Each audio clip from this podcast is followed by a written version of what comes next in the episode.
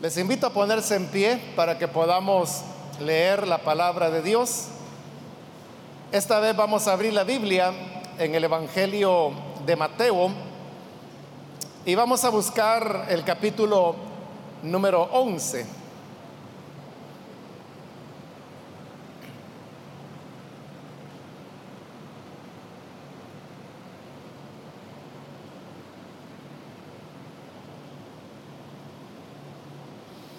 Dice la palabra de Dios en el Evangelio de Mateo, capítulo 11, el versículo 28 en adelante. Venid a mí todos los que estáis trabajados y cargados, y yo os haré descansar. Llevad mi yugo sobre vosotros y aprended de mí, que soy manso y humilde de corazón, y hallaréis descanso para vuestras almas, porque mi yugo es fácil y ligera mi carga. Hasta ahí vamos a dejar la lectura, pueden tomar sus asientos, por favor.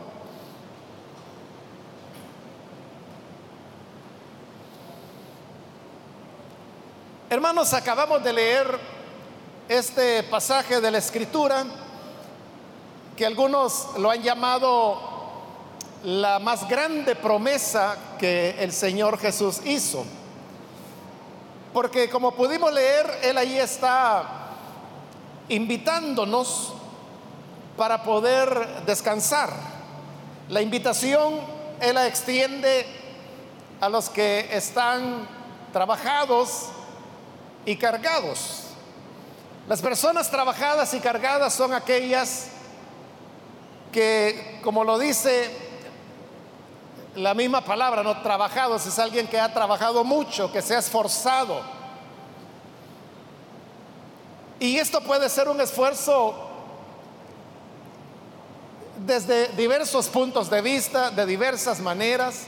No necesariamente tiene que ver con hacer una jornada de trabajo extenuante o llevar ya muchos años acumulados de trabajo, por supuesto que esa persona está trabajada, pero otras veces las personas pueden ser mucho más jóvenes, pueden ser incluso niños, niñas, y sin embargo sentirse trabajados porque han desarrollado mucho esfuerzo, mucho empeño por alcanzar algo, algún objetivo, que puede ser una cuestión concreta, material, o puede ser un ideal, un estado, diversas razones por las cuales el ser humano se esfuerza, trabaja por alcanzarlo.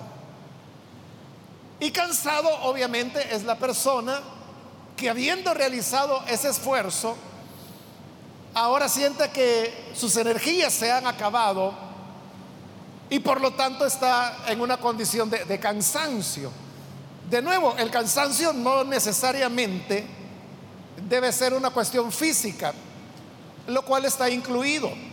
Pero a veces el cansancio puede ser mental, puede ser emocional. Es decir, la invitación va dirigida no solamente a las personas trabajadas y cansadas por hacer un trabajo manual, sino que es una invitación mucho más abierta a personas que se han esforzado por algo y que han llegado a una condición de cansancio. Y usted sabe que la persona cansada es aquella que ya no tiene ánimo para hacer algo más que se le pida, o si hay una expectativa sobre esta persona, la persona no encuentra la fuerza, el ánimo para poder asumir esa tarea. A lo mejor le ha pasado a usted, hablando del cansancio físico, que a veces las personas están tan cansadas que no pueden dormir. Lo cual parece contradictorio porque Uno pensaría que si alguien tiene mucho cansancio físico, entonces lo que va a ocurrir es que se va a dormir rápidamente. Pero a veces el nivel de cansancio es tal que la persona tiene dificultades para conciliar el sueño y a veces o duerme mal o duerme muy poco y eso abona a que su cansancio pueda continuar.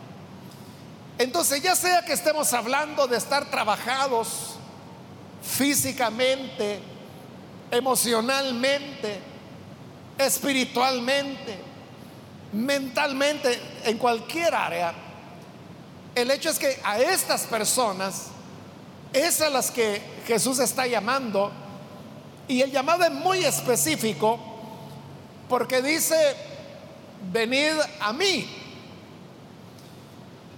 Jesús se propone de esa manera como la, respuesta a estas necesidades y estas cargas que el ser humano puede enfrentar.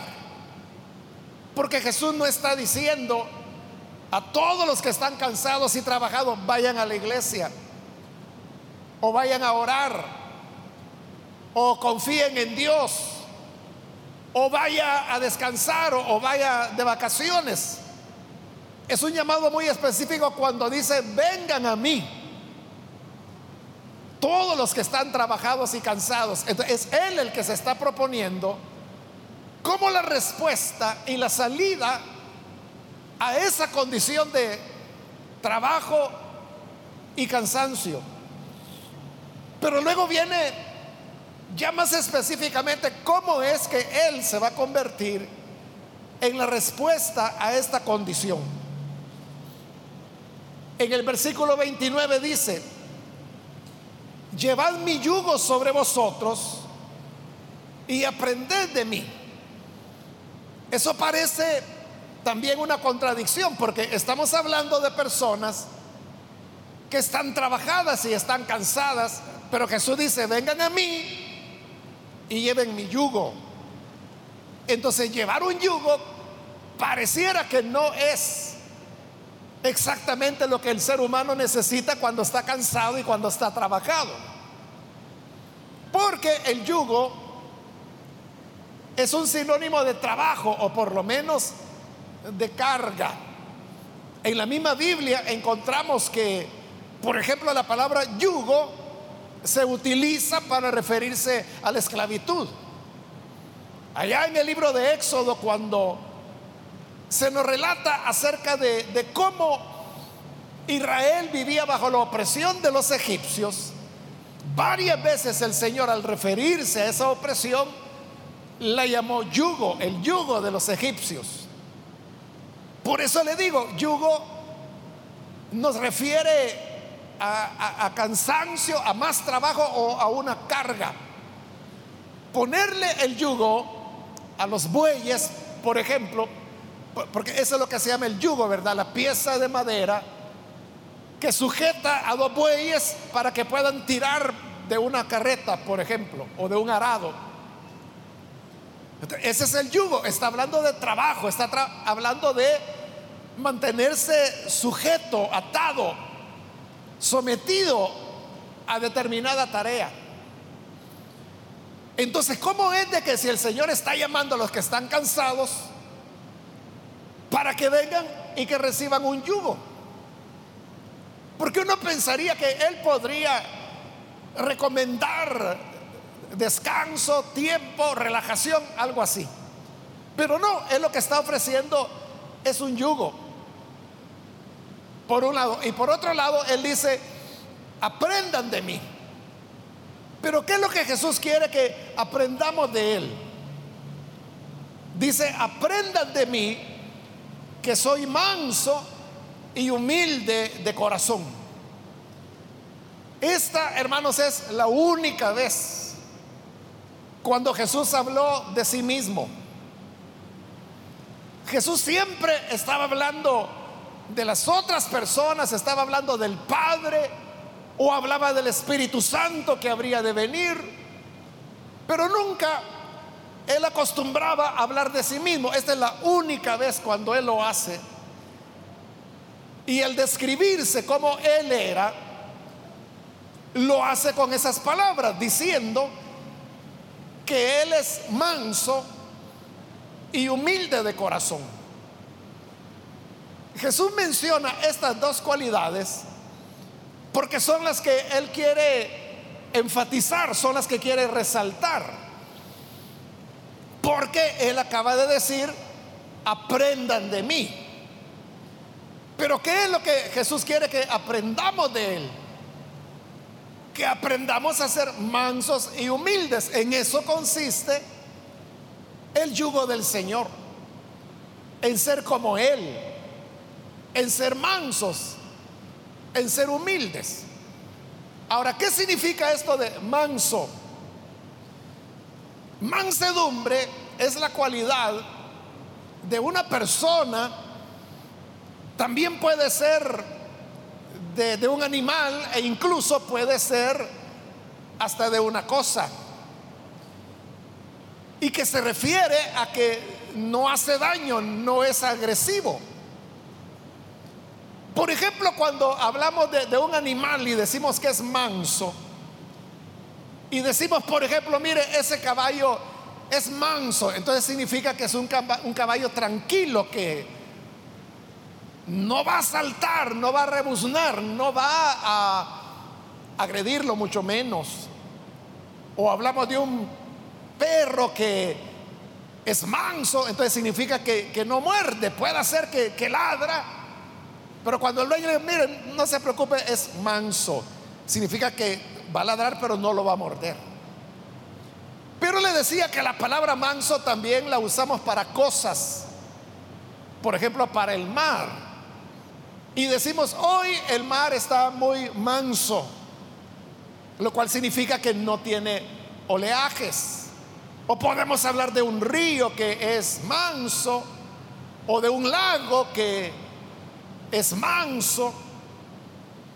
Cuando la palabra se usa referido a personas, es lo mismo, significa alguien que no es agresivo, que no ataca, que no se carga de, mal humor. Y allí es donde podemos comenzar a entender un poco por qué el Señor está ofreciendo descanso si recibimos su yugo, que dije que el yugo es aprender de Él y aprender a ser mansos, así como Jesús lo fue. Jesús fue una persona totalmente inofensiva, nunca le hizo daño a nadie. Él nunca actuó con agresividad, al contrario, su compasión era inmensa. Y aún con personas que eran maltratadas o despreciadas en su época, él mostraba una mansedumbre enorme, algunas veces hasta con los que le atacaban, con sus enemigos.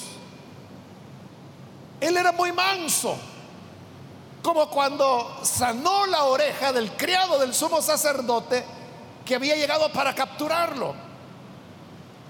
O como cuando a los ladrones que le insultaban desde la cruz, a uno de ellos él le dijo, en verdad te digo que hoy estarás conmigo en el paraíso.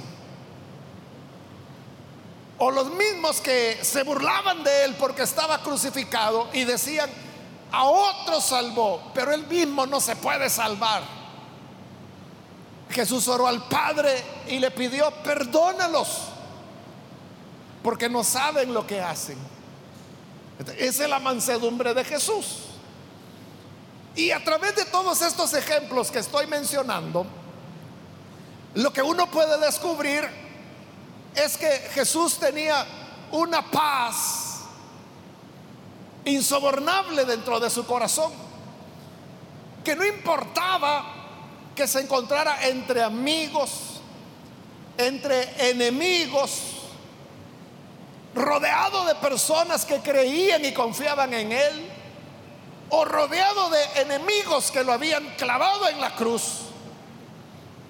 Pero en todo caso, él continuaba siendo manso y la otra característica dice humilde de corazón. todo en la vida de Jesús estuvo rodeado de humildad, comenzando desde su nacimiento, cuando Él nace ni siquiera en una casa, sino que en un establo. Y una vez nacido, no lo colocan en una cama, tampoco en una cuna, sino que lo colocan en la caja donde le ponían la hierba a las bestias para que comieran en un pesebre. Desde ahí se reflejaba la humildad de Jesús. Y luego eh, él creció, llegó a ser un niño, luego un adolescente, y toda esta vida él la vivió en Galilea, en la parte norte de Israel, que otras veces, muchas veces le he explicado que era la región más pobre y más despreciada en Israel de la época. Pero ahí es donde Jesús vivió 30 años. Y de donde escoge a los que se van a convertir en sus discípulos. Sabemos que Jesús solamente tenía una vestidura. Sabemos que él comía porque las personas le invitaban a comer. En otra ocasión Jesús dijo que él no tenía ni siquiera una piedra para poder recostar su cabeza. Jesús mostraba su humildad cuando recibía, por ejemplo, a los niños. Él tenía tiempo para los niños. Tenía tiempo para los enfermos, para los leprosos aún para los endemoniados. Entonces en Jesús había una humildad que, permeaba toda su vida. En él no había ostentación, en él no había ínfulas de, grandeza o de querer aparentar ser, ser fulano, ser mengano, aunque él era el rey, el juez del universo. Pero él fue el que tomó el depósito para lavar los pies de sus discípulos. Él es el que entró a Jerusalén cabalgando sobre un asno, cumpliendo la profecía de Zacarías, quien había dicho, he aquí tu rey viene humilde, cabalgando sobre un asno. Entonces en Jesús todo era humildad. Este cuadro nos presenta entonces a un Jesús que no era agresivo, que no era amargado, que no era alguien que levantara la voz, no era alguien que estuviera afanado por defender su posición o por demostrar quién soy yo. Nada de eso había en él. Cuando uno piensa en una persona así, uno puede descubrir algo. Y es que esta persona en su interior tiene una gran paz. Y ese es el descanso del cual Jesús hablaba cuando decía, aprendan de mí que, soy manso y humilde. En otras palabras, Él nos está pidiendo que nosotros también seamos mansos y humildes, así como Él lo fue. Cuando logramos esa condición de mansedumbre y de humildad, entonces es cuando encontramos el descanso. Porque aquella persona, por ejemplo, que, que guarda en su corazón codicia, vanidad, o sentimientos negativos hacia otra persona. Quizá le cae mal a alguien o quizás tiene deseos de venganza contra alguien. Pero esta persona que está acumulando desprecio, maltrato hacia otra persona, ¿qué paz va a tener? Esta persona es la que se carga y como le dije al principio, no necesariamente un cansancio físico, pero en este caso puede ser un cansancio emocional, un cansancio mental. O sea, estas personas se están agotando porque están muy trabajadas, porque todo el tiempo sus energías están enfocadas en la venganza, en decirle al otro en la cara lo que merece, el desarrollar esa agresividad hacia otras personas nos va consumiendo. Y eso es lo que hace que las personas se sientan frustradas. Llega la noche, les cuesta conciliar el sueño. Hay momentos alegres en su vida, pero no los pueden disfrutar porque en el fondo de su corazón tienen abrigados sentimientos de venganza o de rencor hacia alguna persona. En el momento cuando se parte el pastel pueden sonreír, pueden bromear, pueden manifestar algún tipo de alegría, pero una vez pasó ese momento, vuelve la carga aquella que hace que las personas estén trabajadas y cargadas. Pero entonces él dijo, aprendan de mí, que soy manso y humilde de corazón, y hallarán descanso para sus almas. En la humildad es donde se encuentra el descanso. En la mansedumbre es donde se encuentra el descanso. Pruébelo. Usted podrá decir, no, pero entonces la gente me va a tomar como tonto o como tonta porque si ven que yo no me defiendo, si ven que yo no digo nada, entonces más me van a molestar, más van a tratar de, hacerme daño. Entonces, no, yo tengo que mostrar mi ira, mi enojo para tener a raya a los demás. Pero realmente eres tú el que te hace mayor daño. Sufre más la persona que no perdona, no quiere perdonar, que el no perdonado, porque el no perdonado quizás ni cuenta se da de lo que el otro siente. Quizá ni lo sabe. Algunas veces, hermano, yo les he contado que han habido unas cuatro o cinco personas que alguna vez llegaron y, me dijeron, mire hermano, yo lo que quiero es pedirle perdón. ¿Perdón de qué? Le digo yo. Ah, es que yo he hecho esto o he dicho esto de usted. Pero hermano, yo ni enterado. Y entonces vienen y me dicen, mire, pero no puedo con esto, por favor, perdóneme. Yo le digo, mire, no tenga pena, tranquilo. Si yo ni sabía eso, si usted no me dice, yo ni cuenta me había dado. Y eso es lo que le estoy diciendo. Que la persona no perdonada, él anda tranquilo, anda en lo que tiene que hacer, no se da cuenta. El que no perdona, ese es el que se está ahogando. Y cada vez que lo ve, al no perdonado, siente que le da vuelta el corazón, siente que tiene esa carga, siente ese cansancio. Pero cuando el Señor dice, sean mansos, así como yo. Esto de la mansedumbre, como le decía, no es que la persona se resigna. Ah, bueno, entonces ahí quedan conmigo lo que quieran. No es así porque hay un principio de justicia en el universo, en el tiempo y en la eternidad. Y es que todo lo que el hombre siembra lo cosecha. El bien que se hace, la persona lo recibirá, es decir, será recompensada. Y el mal que se hace, la persona que lo hace también lo recibirá. Entonces, nosotros debemos saber de que no es nuestra tarea el cobrarle factura a la gente. Es la invitación que Pablo hace en Romanos cuando él dice, no se venguen por ustedes mismos, sino den lugar a la venganza de Dios.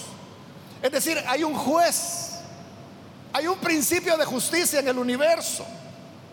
No es necesario que usted diga, es que el que me la debe me la va a pagar. Dice Pablo, no. Al contrario, dice Pablo, si tu enemigo tiene sed, dale de beber. Si tu enemigo tiene hambre, dale de comer. Y con esto lo que harás es que lo harás avergonzar de vergüenza. Pero lo más importante es que usted podrá tener descanso, podrá tener paz. Entonces vivimos en un mundo muy cargado, hermanos, de resentimientos, de odios. Vivimos en una época, como todas las épocas, ¿verdad? Cuando e, el ser humano está tan cargado, pensando en venganzas, en desquites, en reproches, que las personas llegan a estar trabajadas y cansadas. Pero entonces Jesús dice, mire, vengan, aprendan de mí. Y fue la única vez que Jesús habló de sí mismo para darnos claridad en la enseñanza y dijo, yo soy manso y humilde de corazón. Aprendan eso de mí. Él quiere que seamos como Él. Cada vez que usted vaya a hacer algo, cada vez que usted vaya a decir algo, pregúntese, ¿Jesús lo haría? Esto que voy a hacer, Jesús lo haría. Esto que voy a decir, Jesús lo diría. Porque Él está diciendo, aprendan de mí. Ahora usted podrá decir, bueno, está bien, yo lo entiendo, pero eso no es fácil. No es fácil porque va en contra de la naturaleza humana. Por eso es que Jesús, al referirse a esto, habló de un yugo y de una carga. Pero Él nos da una gran palabra de consuelo y esperanza cuando en el versículo 30 terminó diciendo, porque mi yugo es fácil y ligera mi carga. Es un yugo. Pero Jesús dice, pero es fácil. Es una carga, pero no es pesada. Es ligera, es decir, no pesa. Es bofita, como decimos, ¿verdad? Es una carga, pero no pesa. Esto, hermanos, es igual que cuando los novios se casan. Hay algunas parejas que cuando hacen la presentación matrimonial llevan un lazo. Entonces, eh, le llaman padrinos de lazo, ¿verdad? Normalmente es una pareja que pasa y le coloca el lazo al novio y a la novia, entonces los dejan amarrados simbólicamente. Eh, es un amarre, ¿verdad? Son lazos. Y usted sabe que los lazos, cuando amarran, lo que hacen es que quitan libertad. Para eso se amarra a las personas, para quitarles libertad. Pero con qué gusto lo reciben. ¿Con qué gusto reciben que les pongan los lazos? ¿Por qué razón? Porque lo están haciendo por amor. Y como cada vez que a mí me toca hacer presentaciones matrimoniales, yo les digo que el lazo incluso tiene una base bíblica, ¿verdad? Aparece allá en el profeta Oseas, cuando dice el Señor, con lazos de amor los atraje hacia mí. Pero si usted lee el contexto de ese capítulo de Oseas, va a descubrir que los lazos de los que está hablando el profeta son los lazos de la cautividad con que los asirios se los van a llevar. Pero el Señor dice que esos lazos son lazos de amor porque la dificultad los habría de traer hacia Él.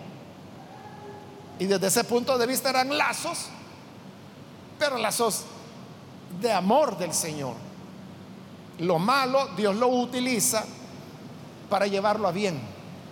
Por eso es que los novios encantados que los amarren, ¿verdad? Por eso cuando piensan en padrinos buscan en personas a quienes ellos le tienen mucho aprecio, mucho afecto, porque es como un privilegio el que van a otorgar. Igual es el yugo del Señor. Es yugo, pero que se recibe con agrado. Es una carga, pero que se recibe con amor porque es ligera. y porque es lo que nos trae paz y lo que nos trae descanso. Este es el llamado del Señor para hoy, como le dije al iniciar, varios predicadores han dicho que esta es la promesa más maravillosa que el Señor dio, de todas las que dio. Vengan a mí los trabajados y cargados que yo los voy a hacer descansar. Pero la promesa no es otra cosa que aprendamos la mansedumbre de Él, que aprendamos la humildad de Él. Si lo hacemos, hermanos, nuestra condición cambiará porque entonces vamos a estar descansados. Nadie puede llevar una carga emocional por mucho tiempo. O la deja o se trastorna. Pero el ser humano no puede, no puede. No fuimos hechos para eso. Pero cuando en nosotros hay mansedumbre, cuando hay humildad, cuando no tenemos la intención de pararnos encima del otro para salir adelante, entonces es cuando encontramos la paz y se cumple la promesa del Señor que dice, los haré descansar. Si tú quieres descansar, ahí está el Señor que dice, ven a mí. O sea, no es, ve a la iglesia, dile al pastor o dile al sacerdote o da una ofrenda o qué hermano, lo que la gente quiere inventar. No, él dice, vengan a mí, porque Él es el modelo de mansedumbre y de humildad. Nadie se va a morir por ser manso, nadie se va a morir por ser humilde. Al contrario, lo que va a ganar es paz y es descanso. Vamos a cerrar nuestros ojos y vamos a orar, pero antes de hacer la oración, yo quiero invitar a las personas que todavía no han recibido al Señor Jesús como Salvador, pero si usted ha escuchado hoy la palabra del Señor, yo quiero invitarle para que usted no vaya a dejar pasar esta oportunidad y pueda recibir al Señor Jesús como su Salvador. Si hay alguna persona, algún amigo o amiga que hoy necesita venir al Señor, yo le invito para que allí en el lugar donde está se ponga en pie para que podamos orar por usted. Le pedimos ponerse en pie para saber si hay alguien y de esa manera orar por usted. ¿Hay alguien que lo hace? Puede ponerse en pie. Y queremos orar por usted. Haga, un balance, mire hacia atrás en su vida. Y pregúntese qué es lo que ha obtenido si hay en usted descanso o al contrario cada vez se pone peor, peor, peor, cada vez más cargado, cada vez se va agotando emocionalmente, mentalmente. Si usted quiere romper ese ciclo, que es un ciclo destructivo, hoy el Señor le dice, vengan a mí, aprende de mí, sé manso, sé humilde, y allí encontrarán el descanso. ¿Quiere usted recibirlo? Póngase en pie, por favor. Hágalo ahora mismo. Hoy que el Señor le está llamando y le está invitando a venir. También quiero invitar si hay hermanos que se han alejado del Señor, pero usted necesita reconciliarse. Puede hacerlo también en este momento. Póngase en pie para que oremos por usted. Usted ya ha probado las dos cosas, la paz del Señor y la guerra que hay en el mundo. Pero yo le invito para que vuelva Jesús y recupere el descanso y la paz que solamente Él puede dar. ¿Hay alguien que lo hace? Póngase en pie.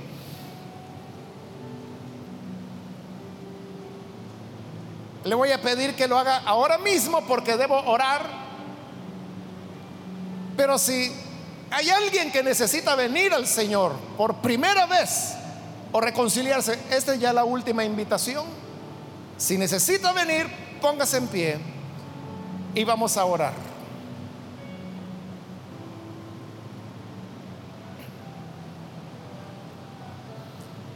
A usted que nos ve por televisión también le invito para que se una con nosotros en esta oración y reciba a Jesús como su Salvador. De esa manera usted tendrá el descanso que Él promete. Ore con nosotros. Señor, te damos las gracias por la palabra que tú nos entregas y porque en ella tú te presentas tal como eres, manso y humilde. Te rogamos por aquellos que a través de los medios de comunicación hoy están abriendo su corazón para rendirse ante ti, para descansar en tu pecho, para aprender a ser mansos y humildes como tú. Ayúdanos a todos, Señor, a todo tu pueblo para que podamos agradarte, para que podamos imitarte, seguir tu ejemplo. Y de esa manera encontraremos el descanso que tú nos prometes. Gracias por esta maravillosa promesa para todos los que están trabajados, cargados. Gracias por ser nuestro descanso. Por Jesús nuestro Señor lo agradecemos y te damos las gracias. Amén y amén.